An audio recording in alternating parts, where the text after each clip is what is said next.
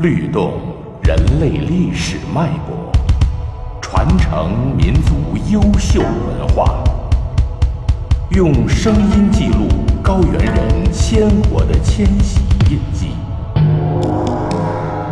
云南二十五个世居少数民族创世文学。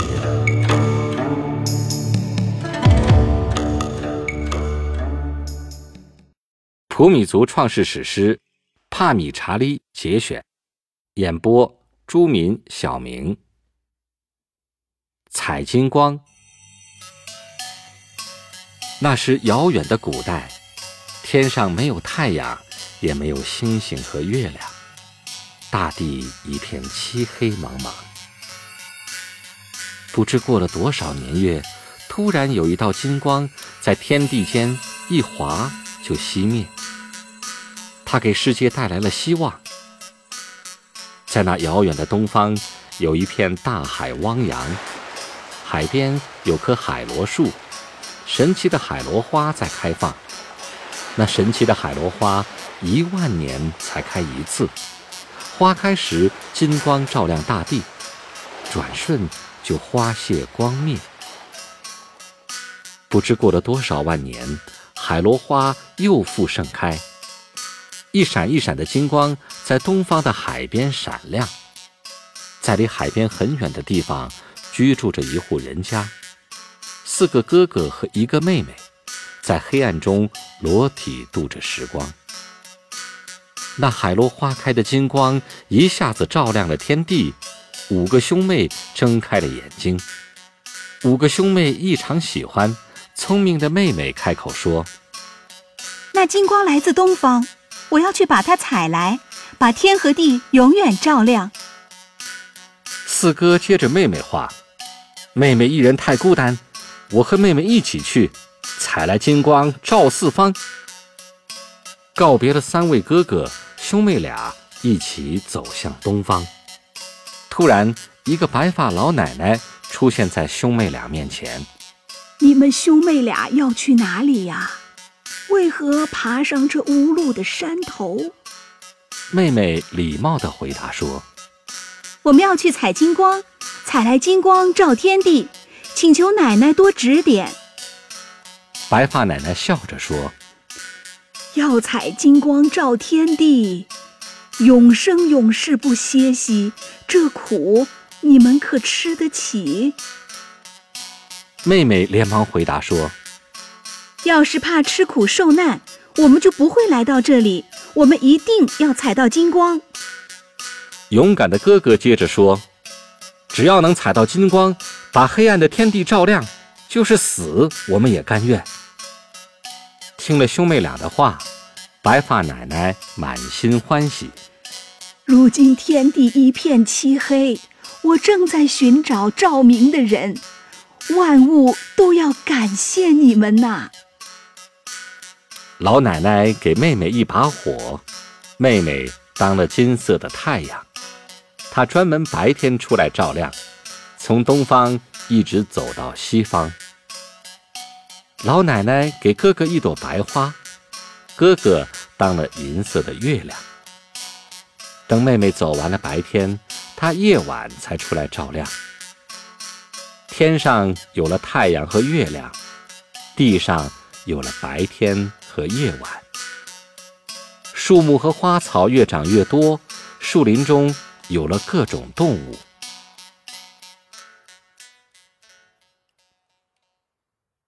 洪水朝天，三个弟兄有了住房，就开始砍林开荒。他们要种好庄稼，才对得起太阳和月亮。砍倒茂密的丛林。挖翻肥沃的黑土，要撒播喷香的乔子，要撒播金色的麦种。突然，只听见一阵风响，一只草墩大的青蛙驾着疾风来到荒地上。青蛙围着砍倒的树木左跳三下，右跳三下。只听刷刷刷一片响，砍倒的树木全站起来，深翻的荒地还了原。三个弟兄说话间，青蛙蹲地变成了人，一个白胡子老爷爷，抹着胡子笑盈盈。三天后洪水要朝天，你们不消再开荒地，整个世界都要毁掉，何消再开荒白费力？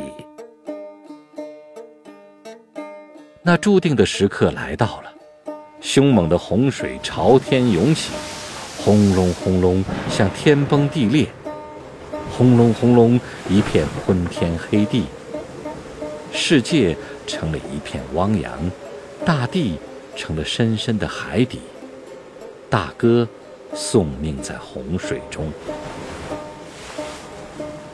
洪水又吞了二哥的命。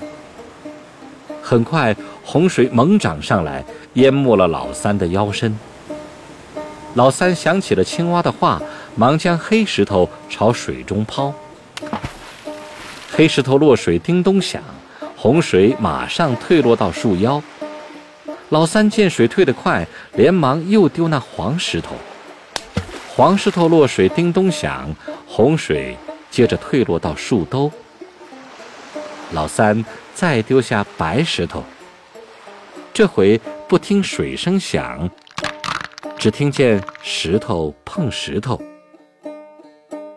眼看洪水全退完，老三丢下大公鸡，公鸡落地喔喔啼。洪水后一片大地茫茫，地面上全是烂稀泥。老三丢下小黄狗，黄狗落地汪汪叫。老三丢下小灰猫，猫儿落地喵咪叫。朝天的洪水已过去，鸡狗和猫全下了地。青蛙舅舅，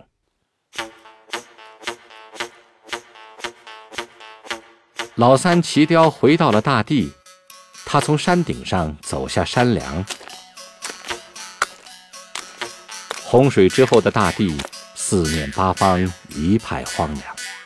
老三从东走到西，茫茫大地寻不见个伙伴，只有自己的影子跟着他，一个人格外的凄凉孤单。老三从南走到北，找不到一丁点食物，肚子饿得腿软心慌。他走进一条阴森的峡谷，来到一个很大的岩洞口。看见两个妖怪在吃东西，他俩面对面坐着，你吃一口递给我，我吃一口又递给你。老三肚子太饿了，悄悄站到两个妖怪中间。左边的男妖把东西递来，老三接着吃掉了；右边的女妖把东西递来，老三也接着吃掉了。不见对方把东西递来。两个妖怪都觉得奇怪。女妖用木棍撑开了长眼皮，见老三正在狼吞虎咽地吃东西，女妖连忙张血口，一口将老三吞肚里。女妖刚刚吞下人，洞里的石磨便停歇，推磨的青蛙歇了手，眼睛里不停滚泪滴。妖怪觉得奇怪。青蛙推磨从不歇，今天为何生了气？